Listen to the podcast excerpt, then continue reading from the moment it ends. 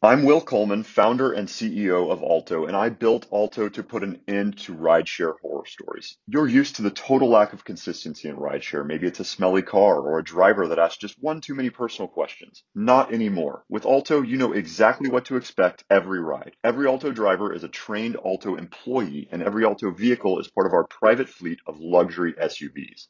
Say goodbye to rideshare horror stories. Download the Alto app today and use code FOUNDER for $10 off your first ride. Carlos Alfredo, tu mamá vino por una semana. Ya hace un año que vive con nosotros. Hasta trajo sus gatos. ¿Y yo qué puedo hacer? Lo que puedes hacer, Carlos. ¿Y él quién es? Es Miguel, nuestro experto de TurboTax Live. Como tu suegra hace un año que vive con ustedes, you can claim her as a dependent y así obtener esa deducción de taxes extra. Hacer taxes puede parecer dramático. Por suerte, los expertos bilingües de TurboTax Live te ayudan a obtener el máximo reembolso sabiendo que tus taxes están bien hechos. You do your thing, we've got your taxes. Intuit TurboTax Live. La preparación de taxes y la aplicabilidad de las deducciones varían según el individuo. Liderar con un propósito multicultural.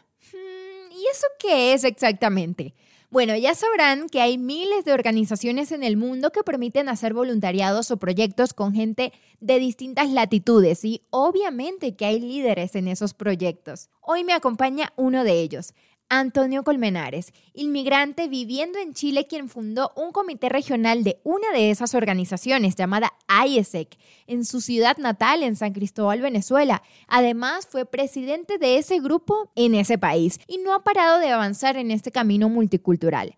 Vas a escuchar la palabra IESEC muchas veces, pero es solo porque allí fue donde todo comenzó y donde esta curiosidad por el mundo nos unió por allá en el 2013. Ojo, ni IESEC ni nadie pagó por esto. Solo hablamos de una etapa que nos ayudó a empezar a ver el panorama completo y espero que a ustedes también los ayude. Hola, hola, extranjeros regados por el mundo, ¿cómo están? Esto es Mateus con Visa. Hmm, ¿Y cómo cambia la vida con una visa? Pero ¿se han preguntado cuál es la verdadera magia de salir al mundo, conocer nuevos países, emigrar? Yo creo que tal vez es descubrir ese ADN cultural que tiene cada rincón del mundo. Y mientras vives todo eso, un día abres tu mente y te consigues con una nueva versión de ti mismo. Esta es la mía. Soy Andreina Mateus, periodista y una entusiasta de la diversidad cultural. Me fui de Venezuela en 2017 y no he parado de aprender en este capítulo de mi vida siendo extranjera. En este podcast te comparto algunas de las conversaciones más interesantes con migrantes y viajeros alrededor del mundo. Quiero mostrar que muchos choques culturales en realidad terminan siendo encuentros. En esta comunidad entramos todos los que estamos lejos del lugar donde nacimos. Bienvenidos a Mateus con Visa. Mi querido Antonio Colmenares, un gustazo tenerte por acá para hablar acerca del liderazgo multicultural con propósito y creo que eres una persona la indicada, el punto indicado para hablar sobre esto. ¿Cómo estás? Bienvenido. Andrés, un gusto estar por acá contigo. Yo estoy súper bien, disfrutando de este clima súper fresco aquí en Santiago. ¿Tú cómo estás? Mm, muy bien, ¿cachai, po? Ya, ya, ya puedes hablar ¿Cachai? chileno ¿Cachai? o nadita. Cacheito, no, po, obviamente sí, cabra, que cacho todo. Claro, ya con tres años en Chile aprendes bastante de, de bueno, de, de- del gentilicio y finalmente de los modismos que, que usan los chilenos para hablar. Sí, hace poco entrevisté a una venezolana que imita acentos y dice que el, el que más se le ha dificultado es el chileno por lo rápido, Total. pero pues le llama mucho la cultura por eso mismo, porque además usan muchísimas palabras diferentes y la gente eh, pues vive en un país que es como súper diverso, Chile eh, además es... Es el país más angosto del mundo, o sea, tienes la playa súper cerquita, la montaña súper cerquita. Es súper curioso. Sí, el hecho de que es súper angosto, pero a la vez largo, entonces es, es igual gracioso y como tú dices, es muy diverso. Eh, las personas que vienen en el norte son súper distintas a los santiaguinos que, que están en la capital o los del sur. eh. Es bien lindo y, y bien eh, diverso, como bien lo dices. Y para entrar ya en este tema sobre el liderazgo multicultural, yo creo que se conecta este estilo de vida que tienes ahora con lo que has hecho desde hace mucho tiempo. Te conocí por allá en 2013 más o menos, Sí, liderando una organización llamada ISEC, eh, de la cual también fui parte y creo que nos cambió la vida para bien a ambos. Y bueno, por Totalmente. ahí, por allí has pasado por otras como el Global Shaper y muchas otras en, en la lista que han hecho a esta versión con la que estoy hablando hoy.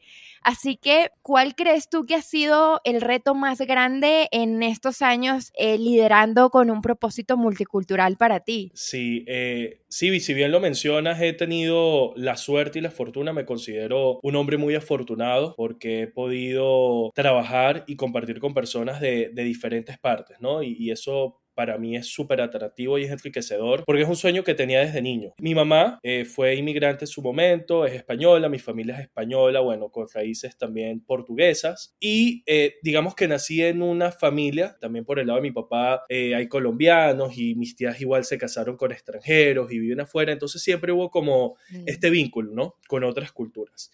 Y a mí desde niño siempre me atrajo pues los idiomas, conocer otros países, conocer personas de otras partes del mundo y de alguna manera ahí empezó como la semillita, ¿no? De yo decir, hay todo un mundo afuera y yo quiero Mm. descubrirlo. Que a veces llegaban a mi colegio estos intercambistas, ¿no? Que venían por estos programas de, de- de- de intercambio cultural y a mí se me hacía fascinante hablar con ellos y conocerlos y preguntarles sobre sus países y sobre lo que hacían y la comida que les gustaba.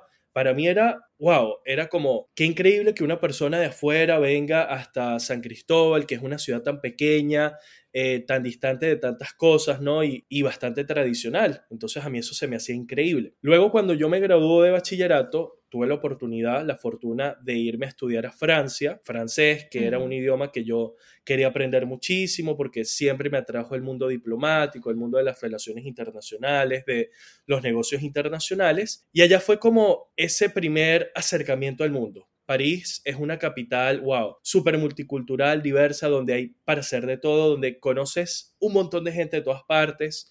Hice amigos con quien actualmente conservo comunicación de China, de Corea del Sur, de los Estados Unidos, de Brasil, Mm. eh, de varios sitios de Europa y fue como una experiencia inolvidable. Y lo que hizo en vez de como apaciguar estas ganas de ver el mundo, las incrementó, ¿sabes? Claro. yo querer ver algo más, de querer interactuar con personas de, de otras partes. Entonces, bueno, regresó a Venezuela, inició la universidad, obviamente en un ambiente más tranquilo, más tradicional. Y eh, me acuerdo que siempre me interesó todo este tema del voluntariado, de las ONG. Yo, de hecho, la carrera que escogí estudiar en su momento fue con el propósito de dedicarme para ese entonces al mundo diplomático. Luego la vida se encargó de llevarme a otro lado. Me acuerdo que quería ser presidente. Sí, yo, yo amaba, o aún amo, tampoco es que, que hoy no, no, no me guste la política, el tema internacional, los conflictos, todo lo que quiere ver con el mundo, la globalización, todos esos conceptos que conectan a la humanidad y nos ayuda a acercarnos a, a otros países y a otras culturas, a mí me atrae muchísimo. Y es verdad, en un momento Ujú.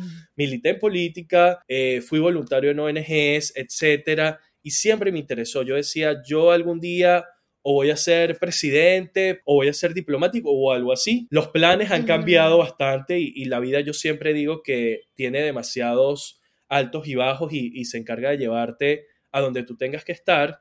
Pero yo estando en la universidad y siendo voluntario de otras organizaciones, en su momento eh, hice una pasantía, ¿no? Como parte de, de mi, de, mi, de mi carrera, de las exigencias, en una oficina de relaciones internacionales de la gobernación.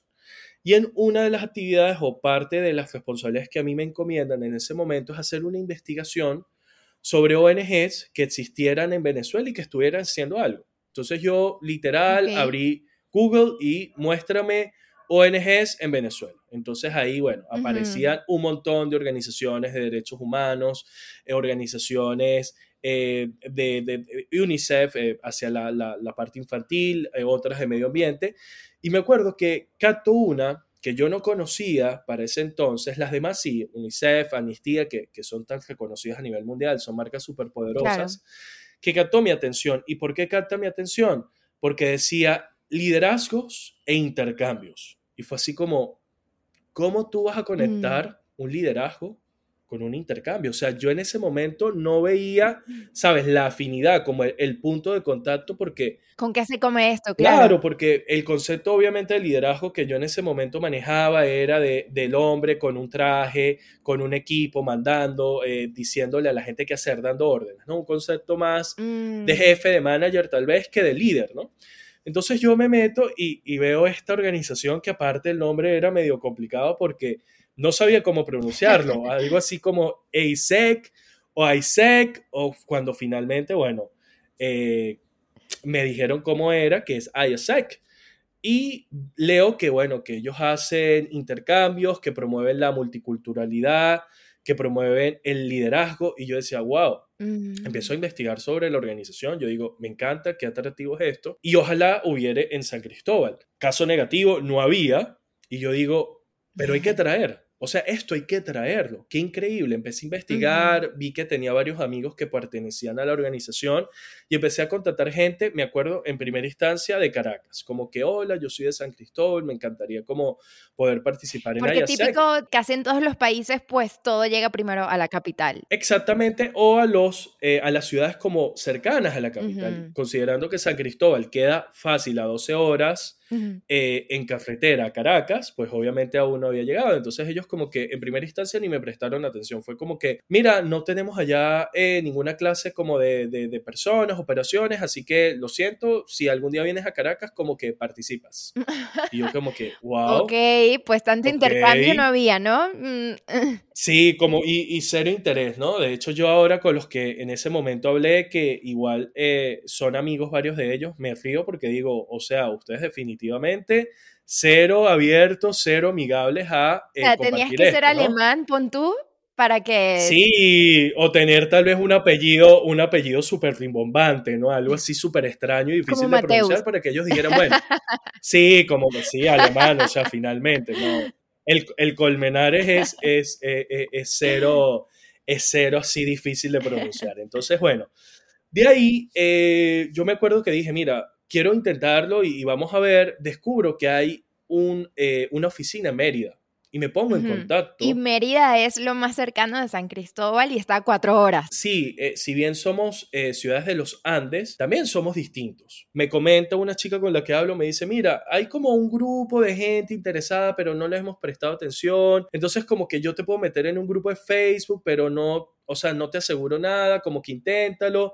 Y yo como que, bueno, dale, méteme en el grupo. Cuando veo, obviamente, era un montón de gente y literal no se estaba haciendo nada. Porque yo Mm. a todas estas aún no había resuelto mi duda de cómo se conectaba un liderazgo con un intercambio. Y lo estabas haciendo de alguna forma. Te preguntaba sobre los retos y aquí empezó el primero, el poder conectar y llamar la atención. aún eh, viéndolo en, en retrospectiva, al Antonio, yo en ese momento tendría 19, 20 años tal vez, lo motivado, igual y lo resiliente de empujar esto, porque al principio fueron puros no, o sea, eran no, no, no, no, no, no, no, no, no, cero pendiente. Y yo como que, ok, hablo con esta chica de Mérida y me comenta, ok, mira, vamos a hacer una actividad en San. Cristóbal para conocerlos, para presentarles la organización, igual sin compromiso, o sea, siempre era como esa palabra, como no tenemos mayor tiempo, pero vamos a ver qué podemos hacer.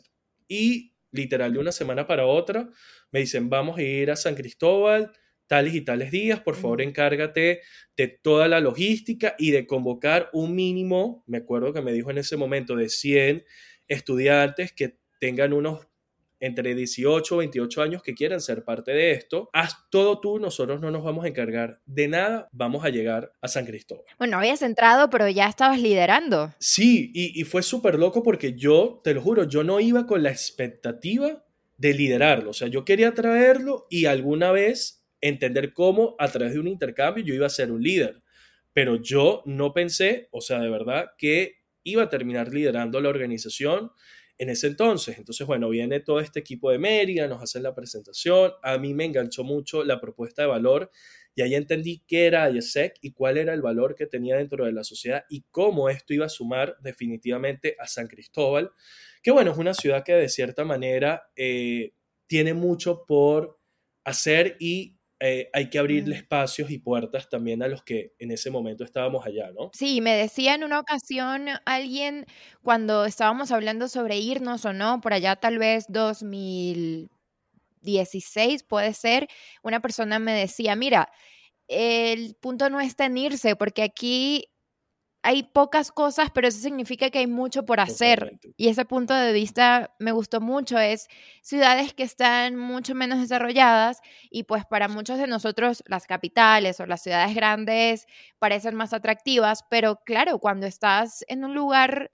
menos desarrollado, pues el reto es hacerlo tú. Tal cual. Hay mucho por Hay hacer. muchísimo por hacer y, y que sabes que, que es súper valioso lo poco mucho que hagas. Yo pienso que sobre todo en, en esas ciudades o en esas sociedades donde hay, hay tan poco y, y las oportunidades definitivamente escasean en el sentido de no tener la infraestructura, la plataforma, porque sí, hay mucho por hacer, pero de cierta manera oportunidades inmediatas pocas, yo creo que haz, eh, Ujú. generas más valor.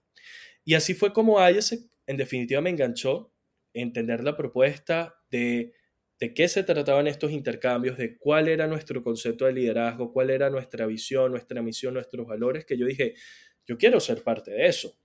Y eh, digamos, en ese grupo que organizamos en ese entonces esa actividad, habíamos varias personas con distintos perfiles, algunos como eh, mayores que están súper interesados, y el Comité de Mérida decide hacernos como una especie de evaluación práctica, ¿no? Para definir algunos roles y estructurar finalmente un equipo en San Cristóbal que pudiera crear esta oficina y eh, ejecutar, bueno, los intercambios y, y todos los proyectos, etcétera.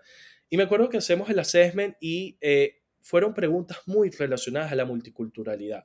Y estos casos y estos supuestos en plan, ¿qué pasaría si estuvieras eh, en un viaje, en un Eurotrip y pierdes tu mochila? ¿Qué harías? ¿O qué sucede si eh, conoces a una persona de una cultura en donde están acostumbrados a darse dos besos?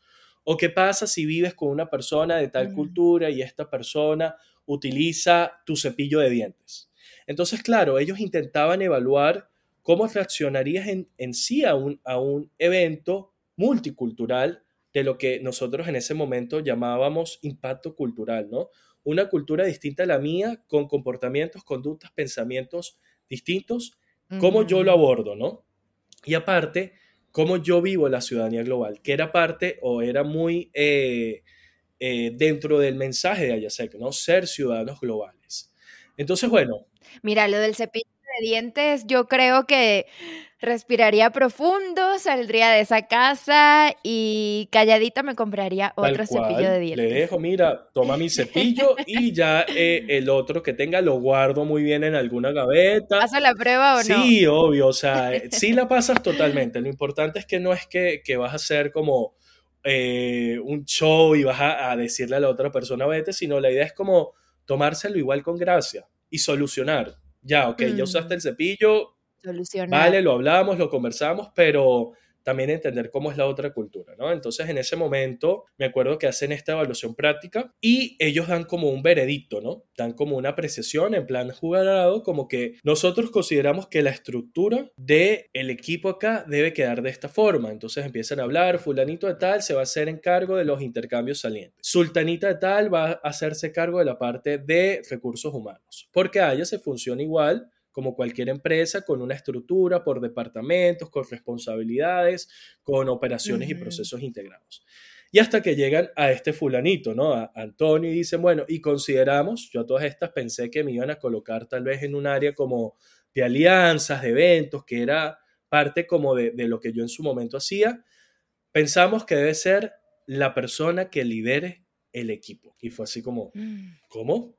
¿Yo? Yo en ese momento tenía 20 años, si bien había, como te digo, participado en organizaciones y estaba en el movimiento estudiantil y en un par de ONGs más, esto era muy distinto. O sea, esto era finalmente una responsabilidad que ameritaba tener un compromiso fuerte.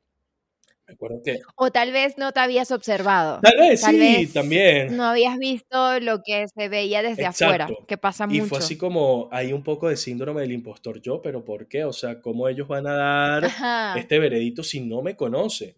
Y, y esto es una responsabilidad, porque no era simplemente decir, vamos a traer el programa acá y listo, ¿no? Esto era cumplir una serie de requisitos, hacer un montón de cosas y fue así como, ok, voy a tomar el reto. Yo en ese momento estaba, creo que en mi último año de universidad, igual también trabajaba full time, estaba con otros proyectos, pero dije, es cuestión de organizarse, tomar ciertas decisiones, priorizar, porque creo que esto va a valer mucho más.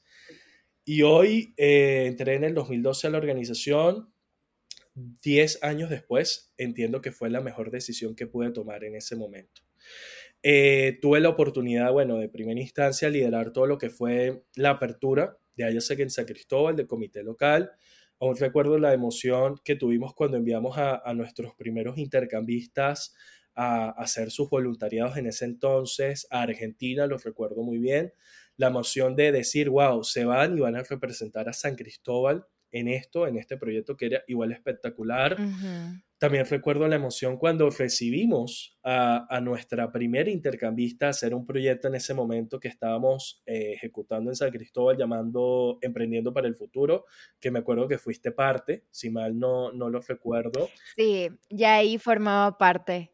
Y de hecho la primera fue chilena, ¿correcto? fue de Chile, luego vino y tú ahora vives en Chile. Y ahora vivo en Chile y mm. mira cómo es la vida y lo curioso, porque luego vinieron personas de, de muchas partes, o sea, tuvimos personas de Rumania, de Argentina, tuvimos personas de Alemania, Brasil, eh, lo recuerdo, Colombia también, México, y bueno, un sinfín de nacionalidades que en definitiva fue muy grato conocerlas e integrarlas a mi ciudad y mostrarles parte de lo que soy y ver el impacto tan significativo que hacíamos, porque si bien enviamos a, varias personas y, luego el comité siguió eh, haciendo intercambios y dándole oportunidades a, muchas personas de, de vivir una experiencia fuera, también el hecho de poderle abrir tu ciudad a personas de otras partes es súper significativo. Y yo creo que fue una de las mejores experiencias que yo en la vida he tenido. Yo estoy muy agradecido porque luego de haber tenido este rol local, yo pasé a estar en la oficina nacional y mi último rol dentro de Ayasec en Venezuela fue finalmente liderar a la organización a una escala nacional. Y ahí tuve la oportunidad. Fuiste presidente de Venezuela versión ISEC. Exactamente. Entonces, por ahí puedo decir que di por cumplido en su momento ese sueño de ser presidente de Venezuela. Por ahí cumplí algo, ¿no? Porque igual fue una super experiencia.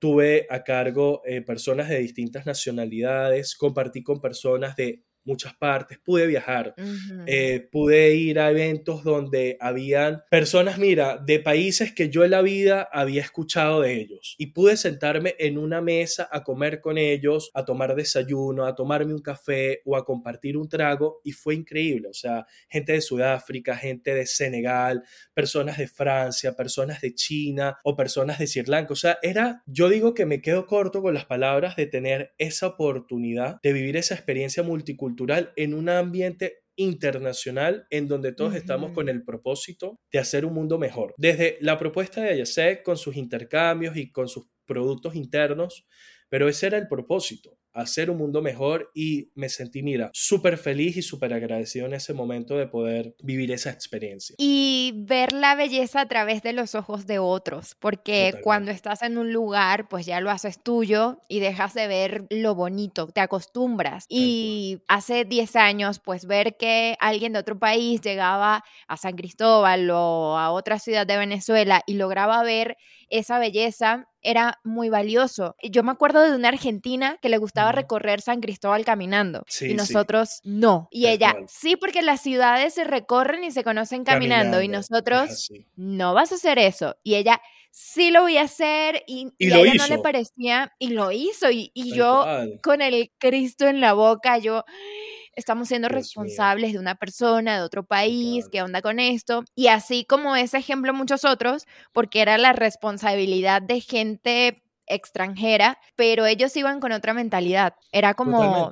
A vivir la experiencia. Exacto, en vivir la experiencia completa. Era, no, o sea, yo sé que va, has ido a otros países y has conocido ciudades caminando, pero San Cristóbal, Venezuela no es una ciudad para recorrer caminando, empezando porque es empinada. O sea, te vas a cansar. Las subidas son una cosa increíble. Nosotros, claro, como locales lo vemos así. Pero no era la razón. Pero exactamente, porque ella lo veía de otra forma. Y qué interesante, ¿no? Y ahí entiendes que culturalmente somos distintos. Si bien veníamos de, de Latinoamérica, de Sudamérica, también somos bien distintos y ella veía belleza de otra forma. Nosotros no te caminábamos dos cuadras porque era peligroso, porque no, ¿qué te pasa? Porque tenías una facilidad con un auto, porque finalmente decías, mira, ¿sabes qué? Me da fastidio, me, me da pereza. Pero ella la vivió de esa forma y daba otra perspectiva súper interesante y valiosa. Y en eso está este tema cultural, ¿sabes? De relacionarte con personas que piensen distinto a ti, que tengan una crianza diferente y que al final te puedan hacer cambiar también ciertos paradigmas, ciertos pensamientos, porque igual nosotros como seres humanos, por haber nacido, por haber crecido, por haber sido educados, por haber sido expuestos a determinadas, digamos, em, realidades, tienes una línea de pensamiento que puede incluso ser muy estructurada y ser cerrada. Y yo lo pensaba así, yo en su momento, imagínate, criado en una ciudad tradicional como San Cristóbal. Si bien con papás eh, extranjeros, con familias extranjeros, muy religiosos, muy católicos, conservadores, muy, eh, digamos, del prototipo común de San Cristóbal, que igual lo aprecio y, y es parte de quien soy, pero hacía que yo tuviera tal vez opiniones y pensamientos bastante cerrados, muy tradicionales, incluso arcaicos.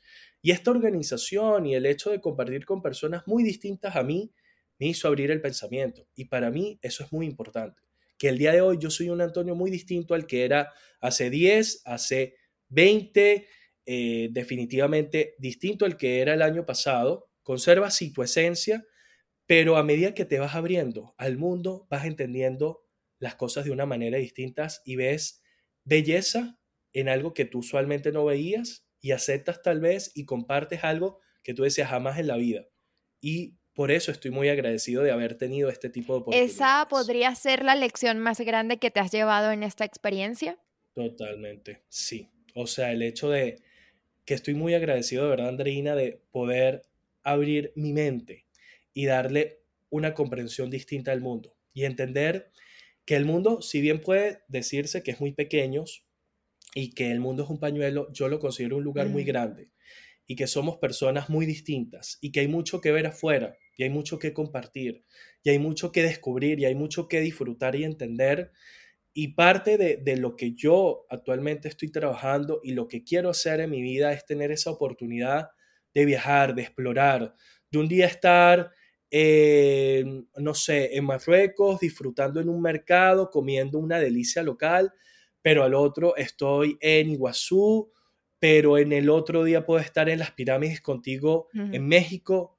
Quiero vivir eso. O sea, considero que el mundo es un lugar tan fascinante y hay tanto que aprender que sé que no da el tiempo, no, lamentablemente somos seres mortales para eso, pero en la medida de lo posible quiero eso, quiero esa libertad y esa posibilidad de ir y descubrir el mundo, verlo por mis propios ojos, experimentarlos y decir, wow, qué fortuna de yo poder estar sentado acá en una mesa con un brasilero, con un iraní, con un marroquí, con un español, compartiendo e intercambiando ideas y riéndome y disfrutando. ¿Y el impacto hacia otros? Siempre es algo que tengo muy presente. Yo de hecho nunca he dejado de ser voluntario, nunca me ha dejado de interesar las causas sociales.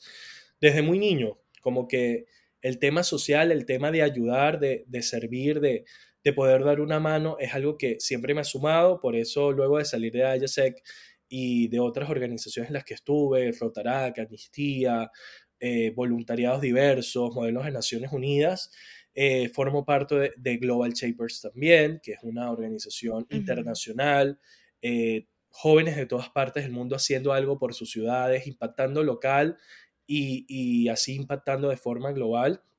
Entonces, eh, siempre como que está el proyecto de qué puedo hacer eh, desde el plano tal vez educativo, desde el plano de la salud, medioambiental, que son como las causas que más me, me motivan a mí. Y en la actualidad, bueno, tengo una fundación en San Cristóbal con un par de amigos en donde estamos trabajando en proyectos también más vinculados hacia el área medioambiental. Porque bueno, mira, no deja de ser San Cristóbal mi ciudad, Venezuela mi país, y si yo desde donde estoy puedo hacer algo y puedo contribuir, así sea algo muy, muy, muy, muy pequeño, lo voy a hacer. Y acá tengo una anécdota y es por eso que es como el mensaje que también les digo a las personas que nos escuchan, que no importa lo que uno haga, por muy pequeño que uno piense que es un granito de arena, yo siempre digo que de grano en grano uno va llenando la playa. Entonces, durante la universidad yo tenía un profesor que él era súper crítico de los jóvenes que hacíamos voluntariados porque él pensaba que eso no generaba valor en lo absoluto. Él decía que íbamos como por la vida creyéndonos salvadores, hippies, etcétera, y era súper crítico. Y yo me acuerdo que yo siempre lo contradecí y lo cuestioné. Yo le decía, profesor, definitivamente hace más el que esté dispuesto a ayudar, a contribuir, sea desde, no sé, dándole un plato de comida a una persona que tenga hambre, o de voluntario tal vez en un evento de derechos humanos, de promoción de derechos humanos, al que simplemente deja que todo pase y no hace nada. Claro, porque además las trincheras son diferentes, o sea, no puedes esperar, ni tienes por qué esperar ser, qué sé yo, millonario o presidente de un país para ocuparte. Lo puedes hacer desde tu propia trinchera. Y esto que dices me parece muy lindo porque va conectándolo. En aquella ocasión cuando compartimos en ISEC tuvimos un proyecto con Microsoft.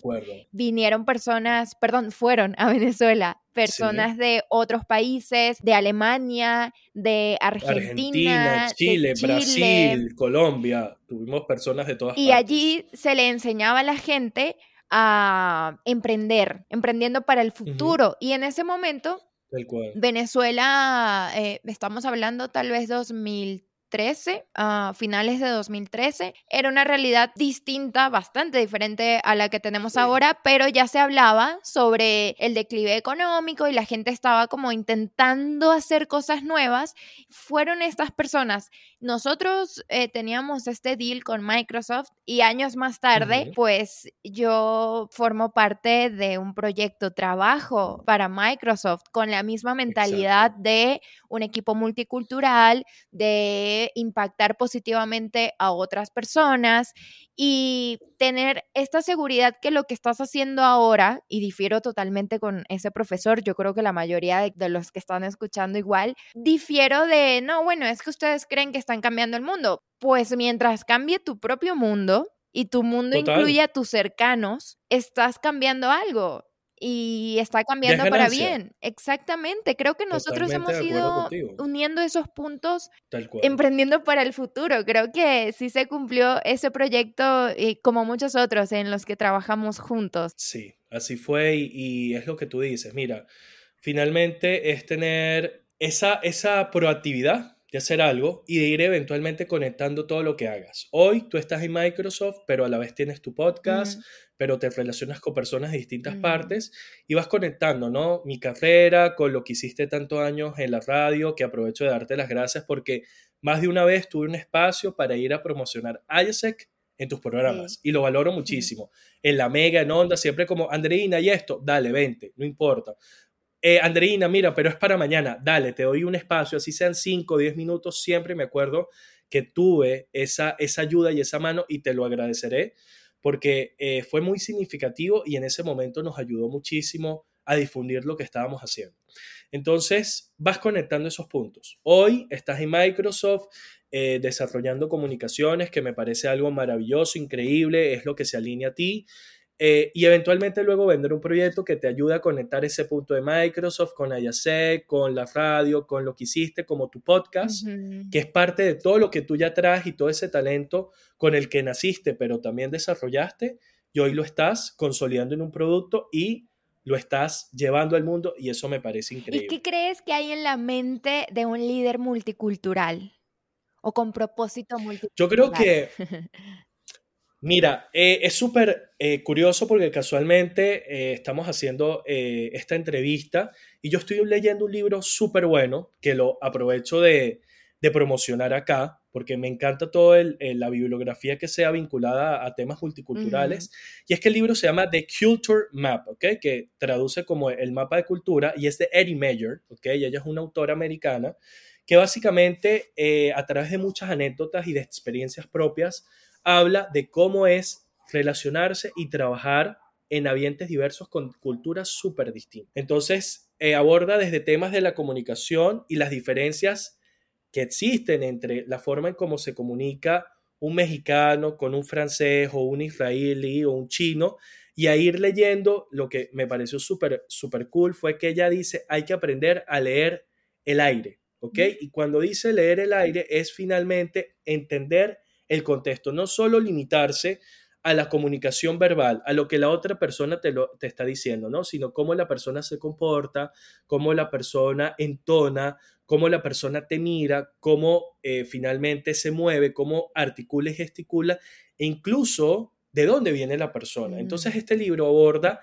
todo, digamos, eh, esta experiencia que ella trae desde hace años, que le ha ayudado o le ha permitido ahora decir, mira, en, en, en en eventos, en episodios multiculturales, y aquí conecto con la pregunta que me hacías de qué tiene en la cabeza un líder multicultural, primero es apertura y cero juicios en las situaciones en las que esté. Mm. Porque si tú no tienes apertura, si tú no estás dispuesto a abrirte, a integrar, a conocer, a escuchar, a relacionarte, ya ahí tienes el primer obstáculo y el obstáculo grande. Y segundo, si tú tampoco tienes esa disposición a barrer con tus propios esquemas, tus paradigmas, con lo que tú crees que es el status quo, ya ahí también tienes otro problema. Entonces, es súper bueno este libro y con mi experiencia que he trabajado con personas súper distintas de muchas partes del mundo, lo digo, uno tiene que estar dispuesto a abrirse, a conocer y ser uno el proactivo, ¿sabes? No esperar que el otro se acerque y te diga, bueno, yo soy tal y vengo de tal lado y me gusta esto. Mm. No, no, tú ir y acercarte, ojo, desde el respeto, obviamente, pero también apasionarse, o sea, creo que es algo de mi personalidad, pero a mí me apasiona conocer gente y, y es algo que me hace, me da mucha energía, ¿ok? Yo, si bien antes pensaba que era bien introvertido, hoy entendí que como que no, soy introvertido, más soy extrovertido.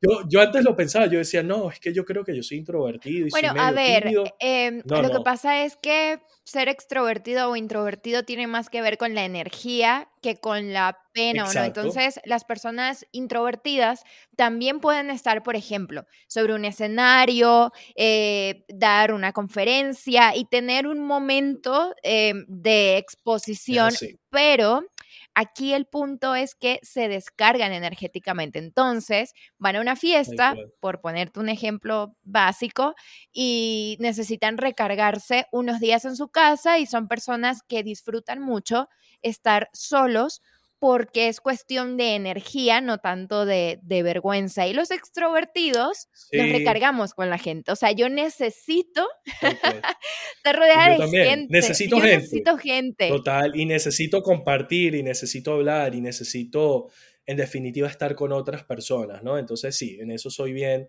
bien extrovertido. Ya lo entendí, lo acepté y lo integré a mi vida. Antonio, cuatro años fuera de Venezuela ¿Sientes que ya tienes una nueva casa? Voy a, voy a sonar medio cliché en este sentido, pero pienso, eh, he tenido la oportunidad de no solo vivir en Venezuela y en Chile, viví en los Estados Unidos, viví en España, viví en Francia y he viajado por un par de países y pienso que el mundo es mi hogar, ¿ok? Mm. Eh, yo soy ciudadano del mundo, hijo de, de inmigrantes, nacido en Venezuela, pero dispuesto a abrirme y a conocer todas las culturas que, habitan en, este planeta, ¿ya? Pero en definitiva, eh, todavía no he encontrado como ese lugar que voy a decir, bueno, y aquí soy. Este es el punto donde voy a estar ya. ¿Cuál ha sido como tu viaje más revelador? Eh, yo hace unos años fui a Marruecos a un evento de IASEC tuve esa oportunidad, una conferencia global de presidentes, y ese viaje fue súper lindo porque aparte de poder conocer eh, Marruecos y estar en su capital y ver otras ciudades, yo cuando era niño, cuando tendría 8 o 9 años, leí un libro que a mí me encantó, ¿no? Como que mi primer libro serio y largo, por así decirlo, que fue La Mil y una Noche. La Mil y una Noche obviamente está ambientado en todos estos cuentos o en estas culturas persas, eh, culturas eh, árabes, y de alguna manera fue como vivir eh, lo que en ese momento el escritor hablaba con los mercados, cómo olían las cosas, con las fragancias, la gente, ver mm. a, los marroquíes, a los locales, con la vestimenta de, la, de la ciudad, del país. Entonces, para mí fue increíble y eh, digo que tuvo mucha trascendencia porque aparte pude eh, conocer un poco más, ¿no? De, la sociedad árabe y eh, del continente africano. Luego, eh, recuerdo, y por eso hago como mucha conexión con este viaje a Marruecos, que leí un libro, que este sí es, es una novela así medio dramática, que se llama El tiempo entre costuras, ¿no? Que incluso tiene una serie en televisión española, me acuerdo yo, que también narra, eh, la, la- la- la protagonista vivió una época en Marruecos cuando Marruecos fue eh, protectorado español. Entonces fue como recordar también esa experiencia y en definitiva me encantó. Fue un viaje que para mí tuvo demasiado valor. Qué lindo, Sí, Antonio. Has llegado a un punto donde tu mente parece estar más abierta total, desde el liderazgo, impactar a otros, trabajar en una empresa multinacional donde entiendes que si el jefe te habla de tal forma, quizá no es mm, porque te quiera hablar mal o ni siquiera o con demasiado aprecio, sino porque de donde en viene esa es a la y, comunicación y, y y es disfrutarlo. Lo parte importante de es, como te digo, tener esa apertura bajo el respeto y barrer un poco con tus paradigmas, ¿no? Con, con tus propios sesgos que a veces te hacen cerrarte y, y no comprender al otro. Aquí se conecta con mi pregunta para cerrar todos los episodios. ¿Qué crees tú que debería hacer cualquier persona que inicie una aventura de vivir lejos de su tierra? Mira, eh, si bien yo siempre digo que hay que abrirse y aventurarse y tomar el riesgo, porque yo lo he hecho en muchas oportunidades de mi vida, también les digo, bueno, planifíquense. ¿Qué quieren hacer? ¿A dónde quieren ir? ¿Qué quieren vivir y qué quieren descubrir? Para que bajo esa planificación se permitan aventurarse. ¿Ok? Eso es como lo primero. Decidir, ok, qué es lo que voy a hacer, cómo lo voy a hacer y qué tengo que hacer para lograr ese cometido. Luego, siempre les digo, busquen la manera de conversar, de contactar, de conectarse con otras personas. Para eso existen no solo Ayasec, porque Ayasec como que tiene un periodo de tu vida que de 18 a 30 años y ya luego no puedes ser parte de la organización, pero existen organizaciones como Rotary, existen organizaciones como Internations, que ahorita soy parte y que he disfrutado muchísimo ir a sus eventos y a sus actividades porque conectas con personas de otras partes. Entonces, yo te digo algo, si yo estuviera en estos momentos viviendo, no sé, en Ciudad de México y quiero vivir una experiencia en Europa, lo primero que hago es, bueno, investigar qué es lo que quiero hacer, cómo lo voy a hacer, cuánto tengo que tener, ir contactando, ¿sabes? En estos grupos, que incluso desde grupos en Facebook que existen, en donde hay personas que eh, viajan y hacen eh, mochileo, etcétera. Como decir, voy en un evento local de Internations en donde capaz voy a conocer una persona de Francia, de Italia o, o de donde, no sé, de, cualquier parte, y que esa persona me pueda dar un consejo y tal vez decirme, mira, ¿sabes qué? ¿Quieres venir a Europa? Ven a mi casa, te recibo, te abro las puertas, porque esas cosas pasan. Entonces, eso sería, tal vez integrarse a este tipo de espacios multiculturales internacionales que te permitan, sabes, poder abrirte al mundo y acceder a otras culturas y otras realidades. Antonio Colmenares, gracias por compartir esto. Nos conocimos, de hecho, aunque fue en la ciudad donde los dos nacimos y crecimos, en un plano multicultural y Tal hemos cual. aprendido a partir de ahí, hemos trabajado juntos en distintos proyectos con gente de distintos lugares y también nació una amistad y esto Es lo que te deja al final de todo, ¿no? Al final del Las camino, personas, las claro, relaciones, las es eso. personas. finalmente. Todo lo demás se va.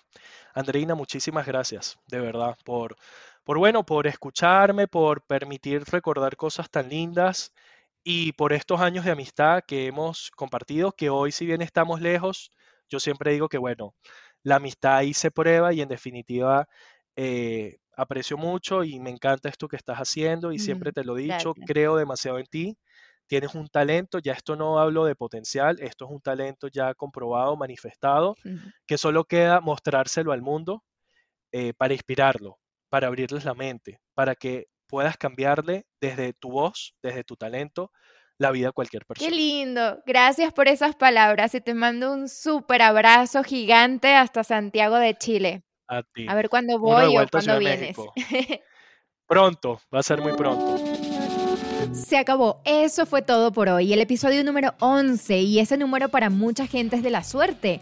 Yo creo que para mí fue una suerte haber tenido esta conversación hoy y además un honor que ustedes estén conmigo cada lunes a través de Spotify, Apple, Google, Amazon o donde sea que les guste escuchar podcast. Además, si le quieren ver la cara al invitado, pueden ir a YouTube el jueves y allí va a estar disponible este episodio en video, igualito que todos los anteriores y los siguientes también.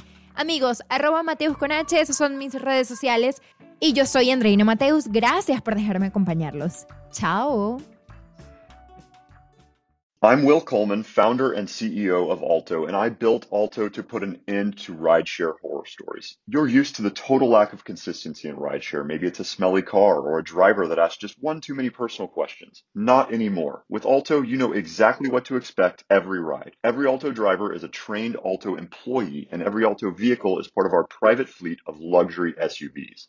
Say goodbye to rideshare horror stories. Download the Alto app today and use code FOUNDER for $10 off your first ride. Hey, it's John. You want to look and feel your very best? Visit the team at Cool Contours. They are the number one cool sculpting provider in Virginia. Their award winning team of certified cool sculpting elite and cool tone specialists work with you to create a fully customized treatment plan to achieve your dream body. Learn more at cool contours.com. That's cool contours.com. As ranked by Allergen in June 2021, Cool Sculpting is FDA cleared to treat visible fat bulges in nine areas of the body. Some common side effects include temporary numbness, discomfort, and swelling.